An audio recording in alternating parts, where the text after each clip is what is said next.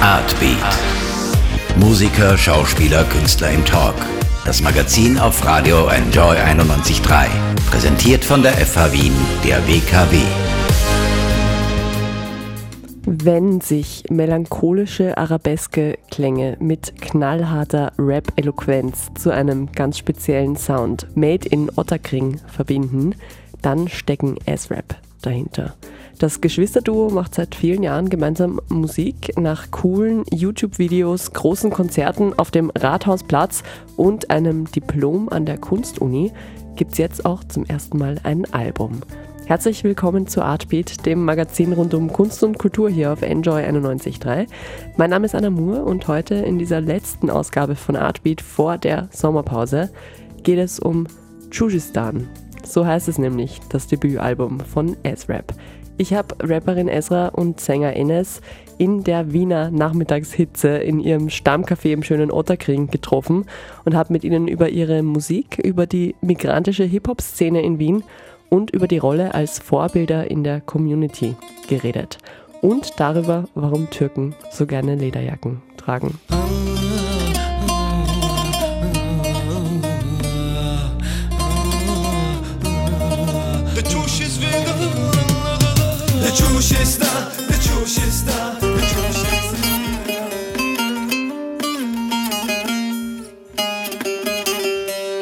Wir haben gehört, das Wiener Duo S-Rap mit dem Song Der Tschusch ist da. Es ist der Opener, der erste Song auf dem Debütalbum von S-Rap, das in wenigen Tagen erscheint und deshalb soll dieses Lied auch das Interview eröffnen. Ich begrüße herzlich in der Sendung äh, Rapperin Esra und Sänger Ines, Bruder und Schwester. Gemeinsam sind sie S-Rap.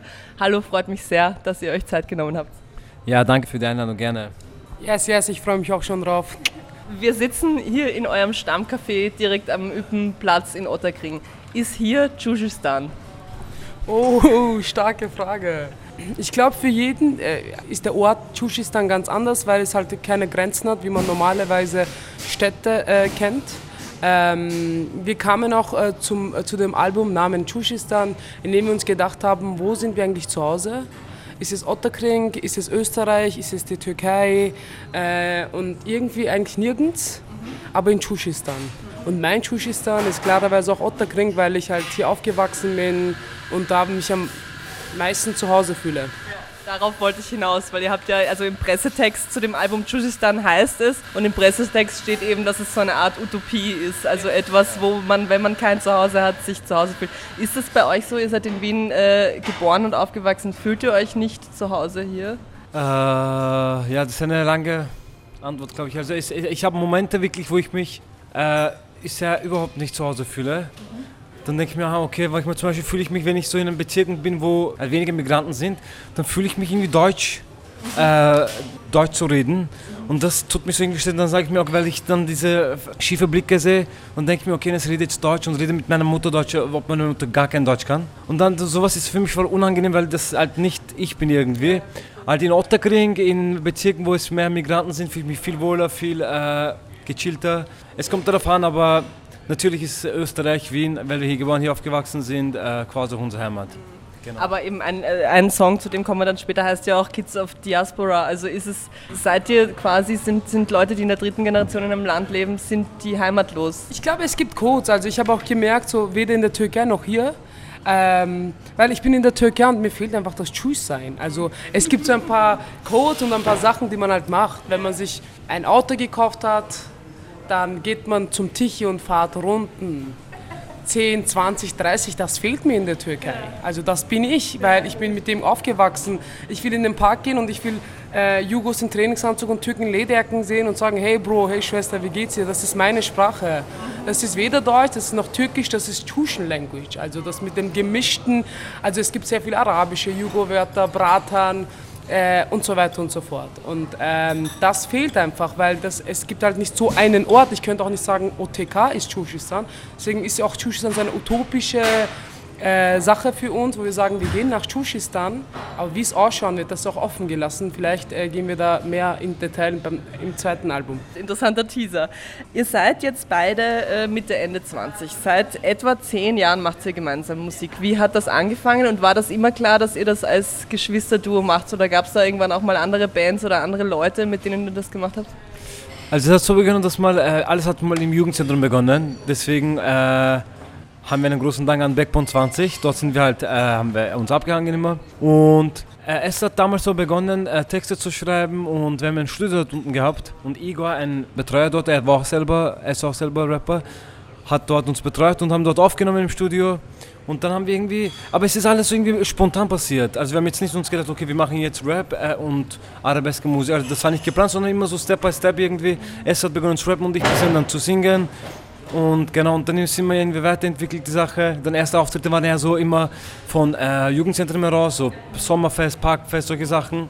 Und nachdem er mit Akademie äh, angefangen hat, mit äh, Kunst, Kunst zu studieren, ist dann auch diese, also das auch, ich, spielt auch eine große Rolle bei ihrer Karriere, also bei unserer Karriere, dass auch dann von dort mehr Kontakte irgendwie mehr. Aber es war schon klar, ja. es war schon klar, dass ihr das gemeinsam macht, also ja, quasi ja. als. Ja, also das war schon, also sehr kurz. Ich habe, glaube ich, einen Monat oder zwei Monate war ich alleine im Studio, habe halt Gedichte aufgesagt und dann war es klar, dass wir das zusammen machen, weil ich wollte einfach einen Gesang dabei haben und er wollte rappen. Genau, eigentlich Gedichte aufsagen, nicht einmal rappen. Das kam dann mit der Zeit, weil ich halt so ein Ärger, ein Wut und viele Sachen hatte zu erzählen und da hat einfach Rap super reingepasst. Also nicht einmal bewusst Rap, sondern ich war halt schnell und ich wollte schnell Sachen sagen und ehrlich und authentisch. Und das ist Rap. Also ich habe mir nicht Rap ausgesucht, sondern die Texte haben Rap gefunden irgendwie. Hat es nur Vorteile, mit dem Bruder bzw. mit der Schwester in der Band zu sein? Oder es gibt ja auch Geschwisterbands, die sich voll zerstritten haben dadurch. Wie ist das bei euch? Na, bei uns nur Vorteile. Ich bin so dass ich mit Esther Musik mache. Es ist so angenehm, es ist einfach, weil wir ticken gleich mit ihr. Wir sind zum Beispiel sehr unpünktlich, also nicht unpünktlich, aber wir sind so schlampig und sehr äh, und wenn ich, äh, genau. Ich weiß es nicht, aber. Ich weiß nicht, ich weiß, ob das jetzt genau kommt. Wenn beide schlampig sind, ich weiß nicht, ob das so gut ist. Ja, nein, nein, deswegen hat es auch sehr lange gedauert mit dem Album. Genau. Ja. Man, man, kennt euch ja schon sehr lange in der Szene. Ihr habt schon große, also ihr habt, es gibt einige Videos schon auf YouTube schon seit Jahren. Ihr habt schon einige große Auftritte hinter euch gebracht, Festwochen, Eröffnung, Popfest und so weiter. Aber das Debütalbum gibt es erst jetzt. Warum hat es so lange gedauert? Du hast mal, glaube ich, in einem Interview gesagt, ihr habt so lange gebraucht, um eine Linie zu finden. Was ist denn die Linie, die ihr jetzt gefunden habt? Es war richtig schwierig, muss ich sagen. Ich glaube vor allem auch in Österreich, weil Migration gibt es sehr lange, aber dass die Migration sich auch in der Musik spiegelt, das gibt es nicht seit langem. Und du gehst zu einem Studio und sagst so, wir wollen arabeske und orientalische Klänge haben, was Hip-Hop ist, der kommt durcheinander. Also entweder kennt er nur Hip-Hop oder es gibt Leute, die halt nur Arabesk und orientalische Musik kennen. Und wir haben, wir haben schon viel gearbeitet. Wir waren in der Türkei in einem Studio, die haben uns wirklich einen, aber so Hardcore-Arabeskes Album gemacht, haben wir weggeschmissen. Dann waren wir hier, haben so viele Aufnahmen gemacht, das war zu mm, eine Linie, die wir nicht gehen wollten. Und dass wir halt zusammen das schaffen, was wir sind, was Migration ist, was unsere Geschichte ist, auch in, die, in der Musik ist zu verspiegeln und reinzupacken, das hat lang gedauert. Und ihr habt das jetzt, das, äh, das Debütalbum mit dem Produzenten Freshmaker aufgenommen. Also ihr habt ihn quasi dazugeholt, er produziert ja auch für viele andere äh, Rapper auch in Deutschland. Wie, inwiefern hat er denn jetzt dann noch den Sound beeinflusst oder hat er einfach nur noch an dem, was ihr sowieso wolltet, ein bisschen gefeilt oder hat er da auch mit was, was gemacht? Ich denke, Freshmaker ist ein professioneller äh, Beatmaker und er ist auch äh, ist aus Kroatien. Und kennt auch diesen, diesen Balkan-Slang und äh, diesen, äh, dann auch den auch orientalischen Touch irgendwie, also er kann das gut machen. Und genau, und äh, wir haben ihm einen Vorschlag gegeben, zum Beispiel, ich habe gesagt, ja, mir fallen so, wenn ich, ich dusche oder so, fallen mir so irgendwelche Melodien ein, so spontan, zack, und dann nehme ich das auf gleich und dann äh, komme ich da so mit Beatbox und zeige ich dann Freshmaker und sage so, Bro, ich will so, ja, Bratte, schau mal und dann checkt ihr irgendwas, tut selber ein bisschen improvisieren und dann, genau, äh, kommt äh, was Schönes zusammen. Konflikte gibt es immer. Er sagt doch immer so, boah, Leute, äh, Schwester ist halt so schwierig, weil Leute, Hip-Hop-Leute kommen, ich gebe ihnen den Beat und hopp, sie schreiben zwei 16er, nehmen es auf. Und wir kommen halt immer mit extra Wünschen.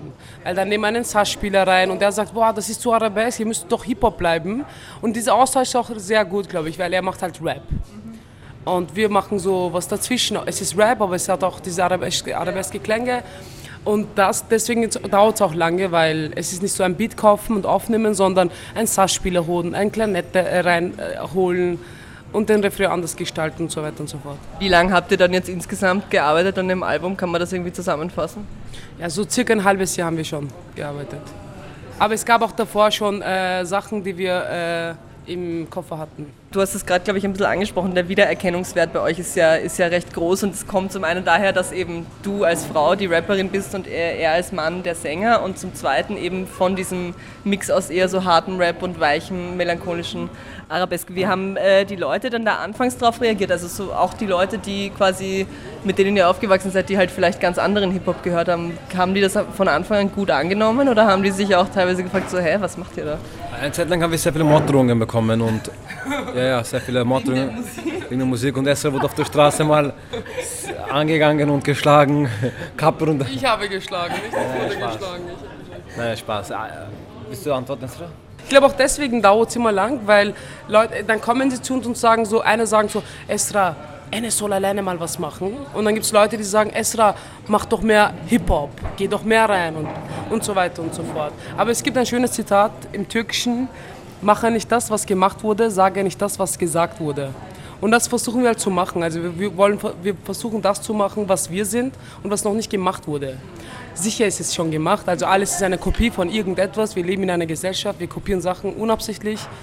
Es ist, wir leben in einer Gesellschaft, aber wir versuchen eine Linie zu mm, entwickeln, was eher am meisten uns spiegelt und das dauert halt. Bis die Leute sehen, okay, das ist S-Rap, das wird mal noch ein bisschen sicher noch dauern, es wird nicht so auf einmal gehen. Die Arabeske, habt ihr mal gesagt, ist ja eine Musikrichtung, die sehr leidvoll ist. Ich glaube, ein Zitat ist, man leidet, aber man weiß nicht, woran man leidet. Das hat mich lustigerweise, als ich das gelesen habe, ein bisschen erinnert an die kla- klassische, traditionelle Wiener Musik. Da wird ja auch ständig, da leiden ja auch alle und raunzen die ganze Zeit. Ist euch das schon mal aufgefallen, dass das voll parallel ist? Es klingt anders, aber es ist eigentlich im Prinzip voll ähnlich. Wenn ich so ähm, Fürsten, Fürstenfeldlied zum Beispiel, ich will haben noch Fürstenfeld, zum Beispiel das fühle ich auch extrem, weil ich glaube, ich kann mich mit dem Lied identifizieren. Ja. Ich will haben nach Fürstenfeld und langsam geht der Tag weht. und, und das fühle ich extrem irgendwie. Ich glaube, das haben wir im Blut irgendwie. Du musst jetzt vorstellen, türkische Arabeske ist plus noch äh, zehnmal so. Und das ist, es gibt bitte Text, ich habe gestern, äh, es gibt einen Text, das heißt, şu dağlarda kar olsaydım, simsiyah duman olsaydım. Ich hätte auf diesen Bergen Schnee sein sollen und ein Gebiet sein soll ohne, äh, ohne Eigentümer. Würdest du mich auch suchen, wenn ich ein schwarzer ähm, Rauch, äh, Rauch würde? Und es gibt solche Texte, also dann denkst du dir, oha, was passiert jetzt da?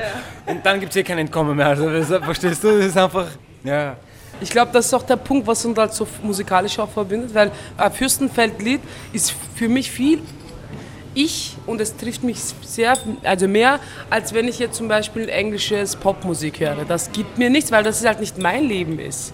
Und da finden sich die zwei Wege, glaube ich, wieder zusammen. Aber darauf sind wir viel später gekommen. Also es war gar nicht bewusst. Aber dieses Leiden und so Jammern vor allem haben Österreicher sehr viel. Also so Ranzen, wienerisch, das glaub ist ich, so, ja. ja, ja, so die ganze Zeit. Man sagt so durchgehend, ich will Sommer und dann ist Sommer da und dann so, du scheiß Sommer. Das ist, nach drei Tagen tue ich schwitze wie irgendwas und das bock ich nicht. Ähm, Ich würde sagen, wir hören noch einen weiteren Song aus eurem Album. Es erscheint am 28. Juni. Ich darf schon vorab was spielen und zwar Para Queen habe ich mir ausgesucht. Das ist so ein, ich weiß nicht, sehr easygoing, sommerlicher Song, zumindest von der Musik her. Vom Text weiß ich nicht. Äh, Was gibt es denn dazu zu sagen? Was bedeutet Para eigentlich in dem? Para ist Geld. Ja, weil ich höre mir jetzt sehr viel Deutschrap an und es gibt so die ganze Zeit so hin und her mit Geld angeben äh, und wir sind halt aus OTK, genau. Und unsere, unser Thema ist halt nicht Geld. Aber wenn das so der Rule ist, um in die Hip-Hop-Szene zu kommen, wen findest du einen besseren als Para Queen, als äh, uns zwei? also wir rasieren. Geil, okay, dann hören wir das jetzt.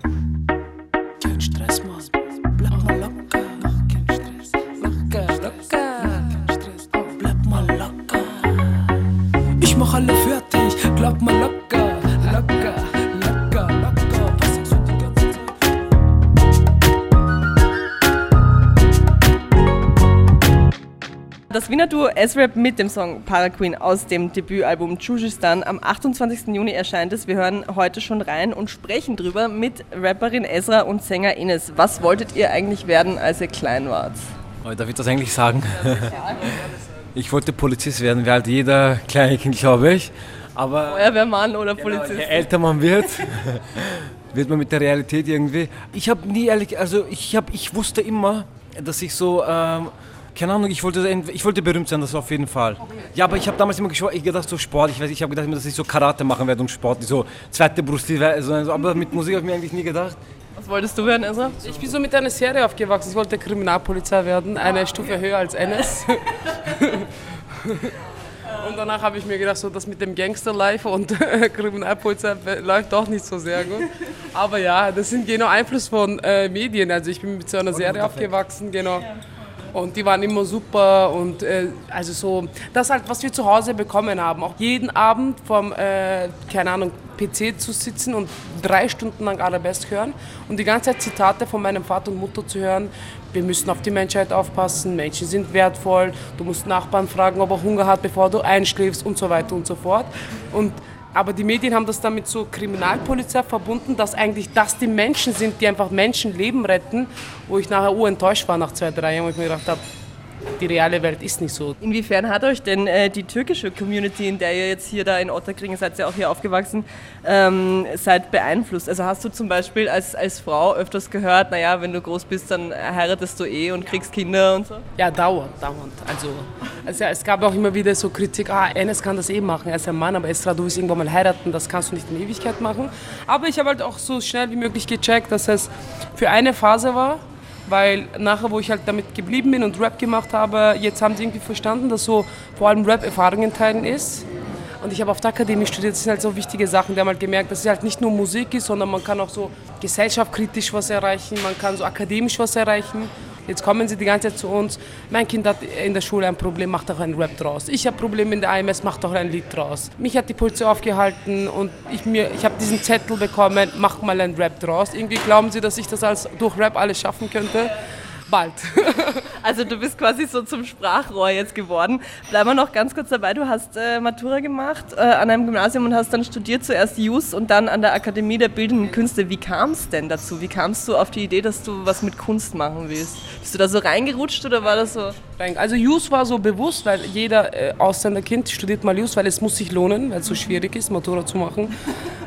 Leute investieren. Es gibt ein türkisches Zitat ich habe für dich meine Jacke verkauft, damit du studierst. Und so war es wirklich wortwörtlich, so halt. Genau, und dann, aber wir haben damals schon begonnen zu rappen. Ich war in eine Podiumdiskussion einladen, äh, wurde eingeladen, da war die Petja Dimitrova, die Tutorin war auf der Akademie, die Assistentin war und die hat gemeint, schau dir mal die äh, Akademie an. Ich habe es mir angeschaut, wusste nicht genau, was es ist. Ich habe mir gedacht, Schicksal, melde dich mal an. Du hast dann ein Atelier halt dort. Und ich wurde aufgenommen, habe zwei Jahre lang gar nichts gecheckt, was da abgeht. Eine absurd Orgelwelt, die in meine Welt gar nicht reingepasst hat. Aber nach zwei Jahren habe ich mir gedacht, boah, Gott sei Dank habe ich studiert, weil es hat für uns beide nicht nur so karrieremäßig, sondern eher so was heißt Schutz zu sein, was ist Integration, so Selbstbewusstsein der eigenen Geschichte. Das politische Wissen habe ich gecheckt, wie wichtig es ist und das sollte nicht erst in der Uni, sondern schon in der Hauptschule, Gymnasium anfangen. Wie war das denn so mit äh, eben von Otterkring auf die bildende äh, Kunstakademie? Da gibt es ja ganz unterschiedliche soziale Codes und ganz unterschiedliche, das sind ja ganz unterschiedliche, weiß ich nicht, äh, Communities. Wie, was waren da so die Sachen, mit denen du nicht klarkamst am Anfang? Also vor allem der ganze Style, was da abgeht. Äh, die Menschen waren mir halt sehr, sehr, also die Art und Weise, was für Kunst sie gemacht haben, war für mich, also ich habe am Anfang mir gedacht so, oh mein Gott, hat meine Mutter sich so viel Mühe gegeben, damit ich jetzt da bin und so verrückte Sachen sehe. Weil es waren nackte Performances, es waren so absurde, jahrelang wurde mir gesagt, so Integration ist das Beste als ein Türke, was du machen kannst. Und dann komme ich rein und eine der ersten Performances war, integriert uns am Arsch. Bam habe ich hier 20 Jahre lang umsonst versucht, Deutsch zu lernen und mich zu integrieren. Was soll das? Und erst mit 20 sagen so, nein, Integration heißt Druck, Integration ist Hegemonie, Integration ist das und jenes und so mein Welt war am Boden. Wie war dein Weg nach der Schule? Was hast du gemacht? Ja, ich habe meine, meine Schullaufbahn hat urlang gedauert. Ich war äh, normal, Volksschule, Mittelschule. Nach Mittelschule war ich ein Jahr im Hotel, ich weiß auch nicht wieso. Ich bin überhaupt nicht technisch oder mathematisch begabt. Meine Mutter hat gesagt, so egal, schau, dass du in der Schule aufwächst, nicht in der Arbeit so irgendwie. Und dann habe ich ATL versucht, nee, hat nicht gegeben, dann war ich Gymnasium, bin dort zweimal sitzen geblieben, ich bin oft sitzen geblieben, Wahnsinn. Dann in der siebten Klasse habe ich dann abgebrochen. Wenn es nicht geht, dann geht es halt nicht. Dann habe ich abgebrochen. Genau, dann habe ich Zivildienst gemacht. Und nach dem Zivildienst, äh, genau, dann habe ich halt Parkbetreuung gemacht, so kurze Zeit, Jugendarbeit, sowas. Genau, seit der Musik eigentlich nur. Dann ging es eh schon los. Ne? Ähm, Esra, du schreibst gerade jetzt deine Doktorarbeit über die, äh, wenn ich mich richtig erinnere, die Rap-Szene an Wiener Stadtrand. Stimmt das? Circa, genau. Also es geht ja so Rap als Widerstand, Migration, Bildung und Freiheit, urban, äh, was, wo, wo, wie ist Rap und wo ist Rap eigentlich in Wien. Wo ist er und beziehungsweise was, was macht ihn aus und wie ist die Szene, wie steht es um die Szene? Für mich war die Motivation, also schon, ich habe mich entschieden, äh, äh, Doktorarbeit zu schreiben, während ich für Diplom äh, gearbeitet habe, weil da habe ich recherchiert und ich kenne einfach sehr viele migrantischen Rapper äh, und die wollte ich auch in meinem Diplomarbeit haben. Die waren nirgends zu sehen und zu lesen. Die sind nicht archiviert, die gibt es nicht. Obwohl es sie gibt. Also ich kenne ur viele Leute, die für uns damals, für die Migrationsgeschichte sehr wichtig waren, die gibt es alle nicht. Und das ist schade, weil äh, Rap entsteht nicht im 6., 7., 8. Bezirk, sondern eher in den Stadträndern, in Gemeindebauten. Was meinst du jetzt mit es gibt sie nicht? Es gibt keine Platten von ihnen oder du kriegst nirgends. Nein, du, du, also es gibt, also du googelst sie zum Beispiel, also Internet ist halt so unser jetzt soziales Umfeld auch. Du googelst Migrantenrap, da kommen zwei Namen vielleicht, aber mehr nicht. Und es gibt sehr viele. Es gibt äh, Mevlut Khan damals mit Otterkringer Straße, Klickler, Kopfschuss, Chico Baba, der leider verstorben ist, Ali Capone im 20. Bezirk, im 11. Bezirk, 12. Bezirk, genau. Ähm, und ähm, dann war ich halt in New York und habe auch so die Ähnlichkeit gesehen. Okay, man kann es nicht verbinden, aber in Bronx ist es entstanden und wenn ich mir hier die Rap-Geschichte anschaue, dann ist es in den Gemeindebauten in den Kellers entstanden. Aber wo sind die Leute, die, die sind nicht hörbar, die haben keine Stimme, die sind unsichtbar irgendwie so und darüber will ich schreiben. Ihr kümmert euch ja aber schon auch sehr um die Nachwuchsszene. Jetzt seid ihr mittlerweile ja schon, also zum alten Eisen würde ich euch jetzt noch nicht zählen, aber ihr seid schon sehr lange in der Szene und jetzt macht ihr auch diese Gürtel-Squad-Geschichte. Ne? Das ist eine Veranstaltung am Gürtel, wo eben viele junge MCs und DJs auftreten und spielen. Ähm, du machst auch Workshops mit Mädchen, Ezra. Wie, wie geht ihr denn da um mit diesem? Ihr seid ja dann schon auch ein Vorbild, weil ihr seid ja die, die Rapper mit oder die Musiker mit Migrationshintergrund, die man sehr wohl hört und die man sehr wohl findet. Ne? Ja, es ist halt so ein, eine große Verantwortung auf der einen Seite, auf der anderen Seite macht es einfach riesig Spaß, weil es sind so 13-, 14-jährige Jungs und Mädels, die halt herkommen zum Workshop und die halt mit jetzigen Rap äh, aufgewachsen sind. Und da kommen schnell äh, sexistische, rassistische äh, Zitate und äh, Texte vor.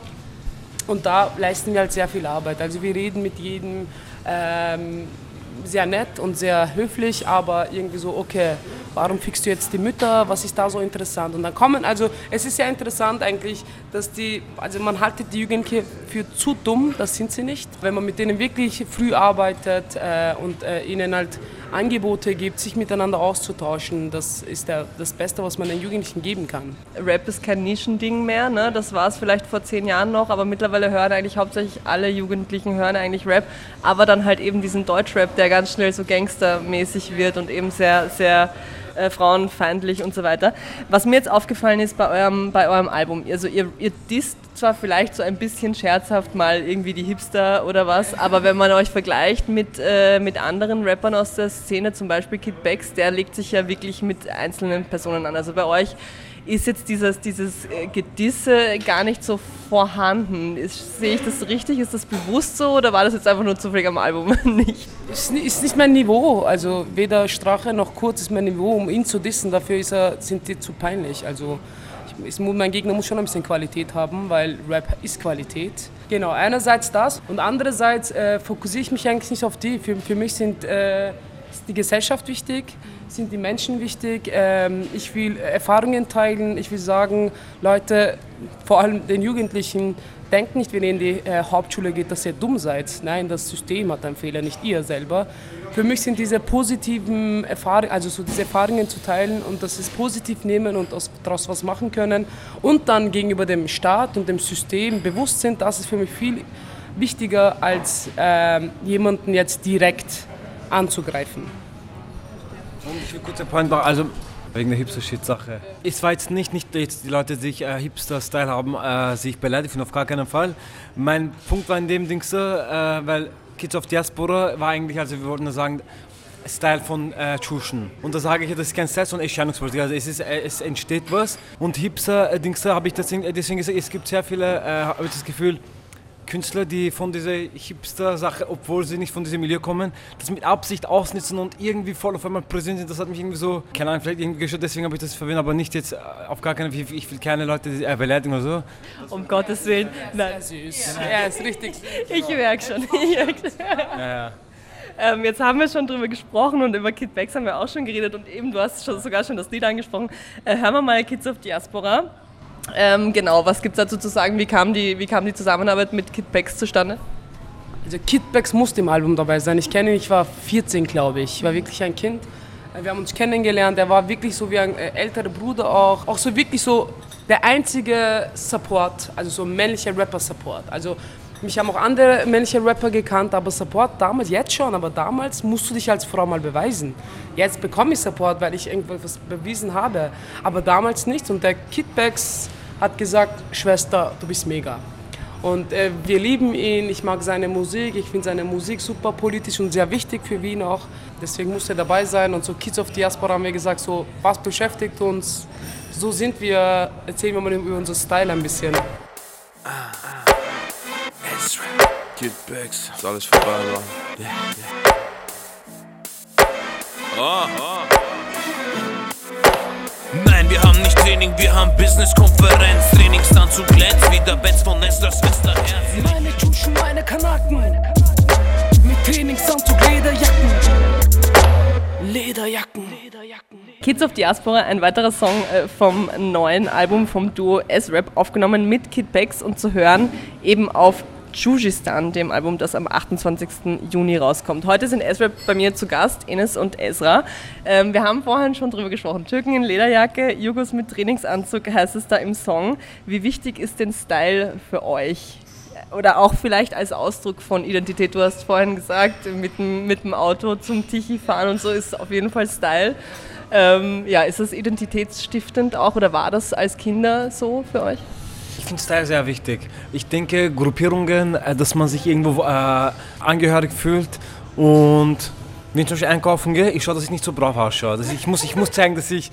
Letztens war ich einkaufen und dann wollte Alandina, meine Frau wollte mir so einen Downjacke kaufen, da schaue ich wie Skifahrer aus. Ich habe gesagt, Alandina, das geht nicht, ich brauche eine. Irgendwas, dass ich ein bisschen, weil ich bin nicht zu lieb. Lederjacke. Ja, ich will ein bisschen aggressiv schauen, ein bisschen was. Aber okay, und woher kommt hier Türken mit Lederjacke? Warum Lederjacke? Warum nicht Jeansjacke oder was auch immer? Ich glaube, ich glaube, Lederjacke-Geschichte ist, glaube ich, jetzt nicht von den Gastarbeiter-Dingsen, äh, sondern das waren eher so 90er. Es gibt sogar einen, einen türkischen Rapper, meine, meine Brüder, meine Kanaken, meine Landsleute mit Lederjacken. Das waren so eher so 90er, 2000er Style. Da haben wirklich Türken, Jugendliche alle Lederjacken angehabt. Ja. Also, also so wie ich jetzt also 10, 15 war und damals die Älteren, also die waren vielleicht damals 20 bis 30, haben alle Lederjacken angehabt und so coole Haare. Ja, war immer so genau. schon türkisch und Kanaken-Style. Genau. Also das hat sicher damit auch zu tun, dass man das so sieht. Also genau. jetzt alle äh, Rapper, jetzt ist voll wieder so mit Capital Bra und so Gucci und äh, Joggingsanzüge sind und alle laufen damit. Und, aber es hat auch einen Grund, warum sie äh, damit laufen, weil sie sich einfach mit Hip-Hop und mit äh, Migrantsein identifizieren. Also du kannst jetzt von einem Tschuschen nicht erwarten, dass er in äh, Dreiviertelhose kommt und äh, keine Ahnung, äh, irgend so ein Hipster-Hemd anzieht, weil das wäre auch er nicht. Es muss authentisch sein. Kleidung hat sehr viel, glaube ich, zu, also für mich hat Kleidung sehr viel zu tun. Es hängt schon ab, also wenn ich in einer Lederjacke bin, hängt bin ich ganz anders, auch so seelisch, als wenn ich mit einer Jogginghose oder wenn ich elegant bin. Das, ist, das prägt uns auch so. Ich finde übrigens sehr cool euren Style auf dem, äh, auf dem neuen Album. Da seid ihr so futuristisch und mit Gold und es schaut ziemlich, schaut ziemlich geil aus. Das hat die Sherry gemacht, die Kostüme. Sherry Abraham, ja. mit Nachnamen. Auch eine Kunstständin aus äh, Bildern. Anderes Thema, auch mit Kleidung, hat auch mit Kleidung zu tun. Hast du eigentlich jemals Kopftuch getragen? Als Kind auch nie? Nein, also wenn ich zur Moschee gegangen bin dann schon, aber so halt in der Öffentlichkeit eher nicht. Wenn du in der Türkei im Urlaub bist bei Verwandten dann? Nein, auch nicht. Also bei, oh, manchmal bei meinem Opa schon aus Respekt, der wollte immer und dann habe ich das für ihn getan, aber so normalerweise nie. Welche Rolle generell spielt Religion für euch? Also ich nehme mal an, für die äh, Generation eurer Eltern und Großeltern noch mehr. Wie ist es bei euch? Seid ihr religiös oder hat das überhaupt noch eine... Mehr. noch mehr. ich glaube, wir sind religiöser als unsere Eltern. Nein, also schon gläubig sind wir schon. Also ich bin schon, ich bin, also vor allem NSA, wir sind schon gläubig. Äh, vor allem aber die Philosophie von, ähm, von dem, was ich glaube, mein Weg, ist für mich in meinem Leben sehr wichtig. Also jegliche Art und Weise von Haltung, äh, was ich durchziehe. Ich glaube, das ist auch ein bisschen so, was, was man von der Familie bekommt, was so Religion ist.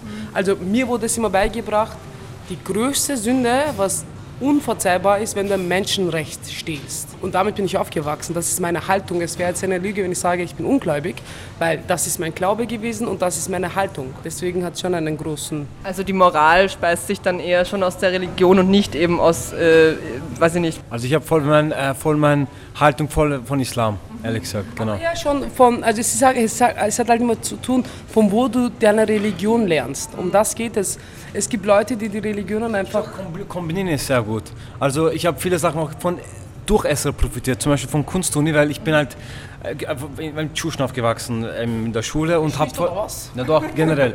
Aber so jetzt, sehe einfach so mit türkischen Serien aufgewachsen, wo man voll wirklich nationalistische und faschistische Sachen also eingespritzt wird, so keine Ahnung, türkische Flagge, bis zum geht nicht mehr Türke, ich bin Türke, ich gehe nicht mehr so und so wächst man auf einfach.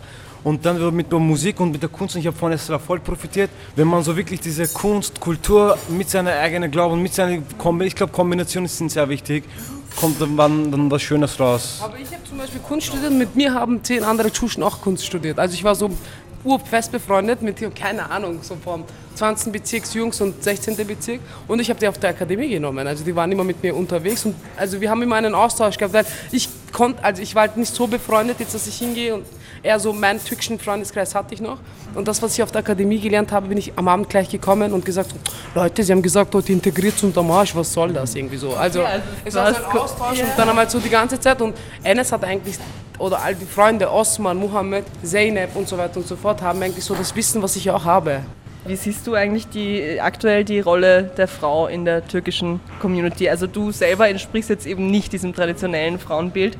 Wie gehen die Leute damit um? Das haben wir vorher schon kurz gesagt. Aber auch, wie, wie ist es denn, wie reagieren denn die Frauen in der Community auf dich? Also die vielleicht gerne so wären wie du, aber nicht ganz, noch nicht ganz so frei sind wie du. Oder ist es eh schon besser und wie, siehst- wie siehst du? Also ich, also jetzt wirklich nicht, weil ich sie jetzt unter Schutz nehmen will oder so. Ich sehe es immer positiv. Also ich ähm, merke vor allem, zum Beispiel, das ist voll interessant, ich war letztens in einer Hochzeit, in einer türkischen Hochzeit, da kamen so vor allem 50, 60-jährige Frauen, die mir gesagt haben, Esra, bitte rap mal zwei Songs, bitte rap mal zwei, drei Songs. Und ich denke mir so, Rap, du bist 50, 60, Kopftuchträgerin, wie geht das, dass du willst, dass ich jetzt rap? Und es kommt immer wieder so Jugendliche, so vor allem Türken und Muslime, die zu mir kommen und sagen so, Esra, du bist ja urgut und ich will das auch machen und wie kann ich das machen? Und ab und zu kommt sicher auch, ich will es eigentlich machen, aber ich habe halt Schiss, was meine Eltern dazu sagen würden.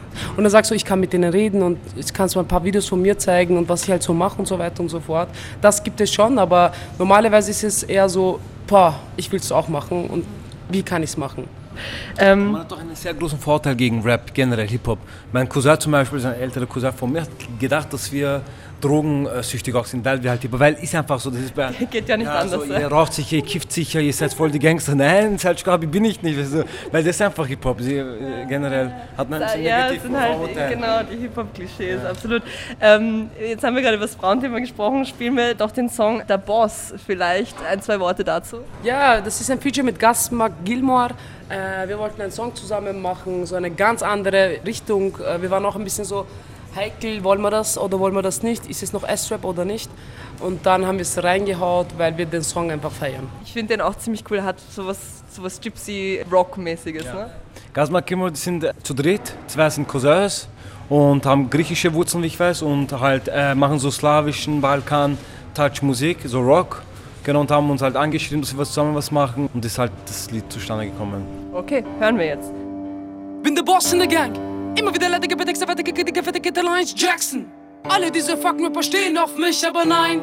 Science Fiction, illegale Business, Parane Kidnap, Bossmuskel in deinem peinlichen Fitness. Bin der Boss in der Gang. Immer wieder leidige Betexte, fettige, fettige, fettige Lines Jackson.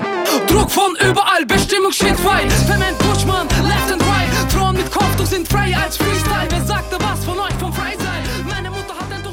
Der Boss von S-Rap, wer den Song nochmal hören will, sollte sich das Album holen. Jujistan, am 28. Juni kommt's raus. Ezra und Enes, die beiden Menschen hinter S-Rap, sind heute bei mir im Interview. Ihr lebt ja immer noch, du, Ezra, immer noch in Otterkring, du mittlerweile nicht mehr, aber Er soll sich eingraben und nie wieder auftauchen. Hey, wir, wir haben gerade vorhin festgestellt, wir leben im gleichen Bezirk, also bitte, kein Hate. Aber wie ist es denn, wenn ihr jetzt hier unterwegs seid? Das ist ja schon so Street Fame, oder? Die Leute kennen euch. Schon. Also es, gesagt, ich glaube, ich habe so ein Gesicht, wo, äh, wo ich mich voll verändere Tag zu Tag. Weil wenn ich zum Beispiel Haare schneide, schaue ich ganz anders aus. Wenn ich Bart habe, schaue ich ganz anders aus. Esra kennt man fast immer. Also sie hat so diesen, ich weiß nicht, ihr Gesicht schaut, ist einfach so eine... Es tut mir schon leid. Manchmal tut mir eines leid. Manchmal ist er nicht halt neben mir und ich gehe halt durch den Üppenplatz mit irgendeinem x-beliebigen Freund. Und dann kommen so Leute, Esra, Abla, oh mein Gott, und das ist dein Bruder, gell? Also ich denke mir, nein, das ist nicht mein Bruder, das ist Mohammed.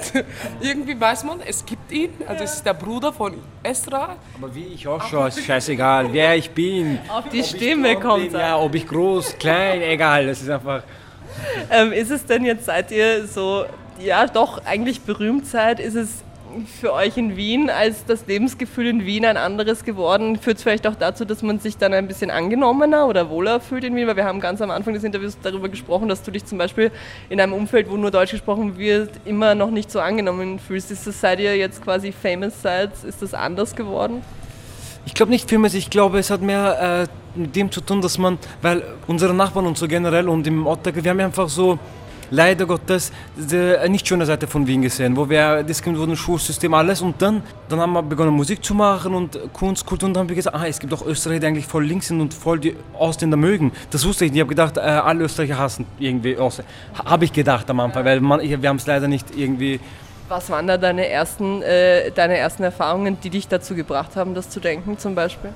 Ich- Leider, ich glaube, das hat auch, muss nicht, glaube ich, unbedingt mit Rassismus zu tun haben. Ich glaube, es hat mit der Kultur zu tun. Unsere Nachbarn zum Beispiel begrüßen nie zurück. Auf gar keinen Fall. Du begrüßt, unser, vielleicht ist das Zufall bei uns. Du begrüßt Hallo, Grüß Gott. Nein, auf gar keinen Fall keine Antwort zurück.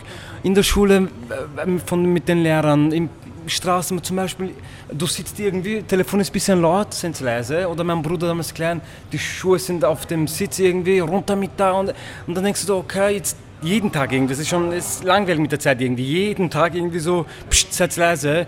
Ich will auch jetzt nicht nur pessimistisch sein, aber so, und dann nachdem zum Beispiel Musik, oh, okay, Donnerstagsdemo, man gibt's, es gibt auch voll die anderen irgendwie so.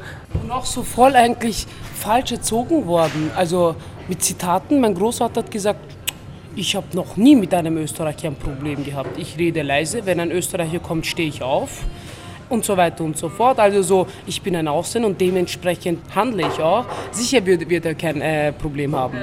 Genau. Donnerstagsdemos, gutes Stichwort. Äh, da wart ihr ja auch sehr aktiv und seid es wahrscheinlich noch jetzt. Äh, wie ging es euch denn an dem Wochenende, als das Ibiza-Video rauskam? Wie habt ihr das denn erlebt? Ja, das war, das hat wirklich so ein bisschen erleichtert, weil ich habe wirklich Angst bekommen schon, weil wir haben das Gefühl in Österreich, weil es uns ziemlich hier gut geht, halt auch lebenswerte Stadt, glaube ich, ausgewählt, denken wir, dass es nie schlechter sein kann in Wien. Aber es ist alles möglich im Leben. Also auf einmal zack und die Geschichte kann sich schon wieder replayen. Deswegen habe ich voll Angst gehabt, weil wie gesagt, in Österreich leben nicht nur Österreicher und es gibt auch viel, viele Minderheiten und viele nicht so sozial äh, gut gehende Menschen irgendwie und denen, deswegen hat es mir sehr Angst gehabt. Aber jetzt wird das, die Tage werden besser. Glaubst du? Ja. Ja, ich habe es am meisten gefeiert, weil der Strache halt jahrelang äh, gehetzt gegenüber Migranten, vor allem Muslime. Und sowas passiert genau im Ramadan. Und zweitens, wir haben immer gesagt, Alkohol ist haram. Der kann nicht sagen, das ist überhaupt so eine Geschichte. Wir haben ihn vorgewarnt. Wir haben gesagt, Bruder, Alkohol ist haram. Finger von Wodka Red Bull. Aber gut, dass er den anderen Weg gezogen hat, weil deswegen er haut rein trinkt, weil dann kommt manchmal die Wahrheit raus. Das ist gut so. Aber wie, wie geht's denn jetzt weiter? Im Herbst wählen wir neu. Was wird sich ändern? Wird sich was ändern? Ich weiß nicht, die einzige Sorge, was immer, also ich habe es auch gefeiert, dass sowas passiert ist, aber eigentlich ist es ja nicht durch ein, es ist durch eine Bewegung auch passiert. Also man, ich merke auch, dass sich was bewegt, aber das Ibiza-Video war ja eine andere Sache. Und ob es wirklich einen, ob es die Menschen geändert hat, irgendwie so, dass sie draufgekommen haben, oh, was in Ibiza abgegangen ist. Das ist so die Sache, äh, ob wir was verändert haben, so gesellschaftlich. Das werden wir jetzt bei den nächsten Wahlen sehen. Geht ihr weiterhin, also sind jetzt weiterhin noch Donnerstagsdemos und werdet ihr da auch sein im Sommer? Ja, ja, sobald wir können, gehen wir fast immer. Sommer ist Sommerpause. Also, also es gibt noch, äh, der letzte Donnerstag ist am 27. Und danach ist Sommerpause und dann im September, Mitte September beginnt es wieder. Für euch ist dann, wie, wie geht es bei euch weiter? Also das Album kommt jetzt am 28. raus. Es kommt dann auch äh, noch ein neuer Song raus ne? mit Video. Tschushistan eben der Titeltrack. Dazu gibt es ein Video, das ihr im Atomkraftwerk Zwentendorf gedreht habt. Warum das denn? Oder wie, wie kann man da? Weil äh, dort sehr schöne Location es, ist voll, es gibt voll interessante Räume dort. Und die Sherry, äh, die halt den Videoclip ähm, mit Iris, sie nochmal? Genau.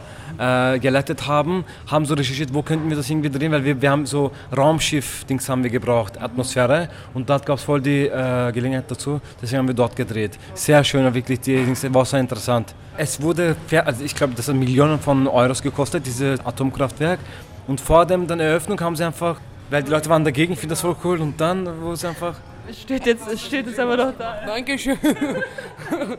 Ja, und dann, also am 28., äh, um es jetzt nochmal zu sagen, kommt das Album raus und dann gibt es äh, Big Party hier am Öpenplatz, oder? Ja, das ist wichtig. Am 28. Juni machen wir das Konzert Open Air, weil wir, weil so die Sache war auch so, warum machen wir es Open Air und warum am Öppenplatz? Wiederum das äh, gesellschaftliche, weil Türken gehen nicht ins Ritz und die Österreicher gehen nicht in einen Hochzeitssalon in den 23., wo keine Ahnung eine Location wäre, wo die Türken hingehen könnten. Und wir haben halt so ein buntes äh, Publikum und da haben wir gedacht, jeder kann sich kommen und das anschauen, weil das ist so erste Album und da wollen wir halt alle dabei haben. wenn das Wetter schön ist, Witz. Hoffentlich ist das Wetter schön. Das heißt, ihr baut hier mitten am Öpenplatz eine Bühne auf, oder? Genau, im Park drinnen. Ja, und dann äh, ist Fe Festivalzeit eigentlich, oder? Sommer ist so die klassische Zeit, wo man von Festival zu Festival fährt. Macht ihr das auch dieses Jahr? Ja, wir spielen im Popfest, dann spielen wir in Oberösterreich, äh, in Graz spielen wir. Äh, es gibt halt, die Termine werden dann bald rauskommen, aber es gibt im Oktober äh, dann äh, viele Auftritte und im äh, November auch. Ich danke euch vielmals. Das war echt ein ganz tolles Interview. Äh, Ich wünsche ganz viel Glück mit dem Album und einen tollen Sommer und vielleicht sieht man sich mal wieder. Ebenfalls, äh, halt durch, es wird alles cool, es wird alles super. Kommt am 28. vorbei, Dankeschön. Die Tage werden besser, kommt vorbei, wir sehen uns und danke für das Interview. Zum Abschluss haben wir jetzt noch den Titeltrack, über den wir schon gesprochen haben, Jujistan. Danke euch. Saklanmış gibi yok işte bak her şey yok gibi. Zaman geçmişim dedim Gitmek kolay mı gelir? Baştan silip gittik bütün izi Gitmek ansızın bazen siler kalan kiri. Her şey gözümde büyük yok sen gibi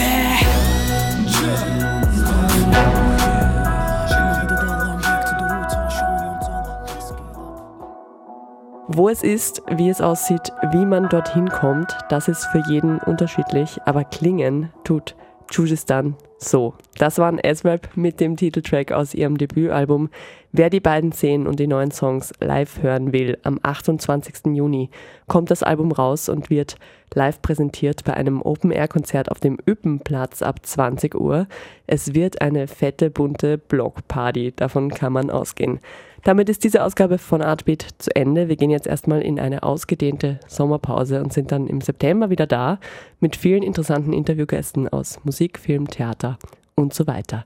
Wer die Sendung auch in der Sommerpause hören will, kann das gerne tun und zwar als Podcast. Alle Artbeat-Ausgaben sind auch online abrufbar auf unserer Website wien.enjoyradio.at, über unser Soundcloud-Profil und über alle bekannten Podcast-Portale und Streaming-Dienste. Mein Name ist Anna Moore. Ich bedanke mich fürs Zuhören wie immer. Ich wünsche einen schönen Sommer und schicke zum Schluss noch sonnige Grüße raus. Die kommen in diesem Fall von der Band Karikari Summer Sun. Tschüss, ciao, baba, bis im September.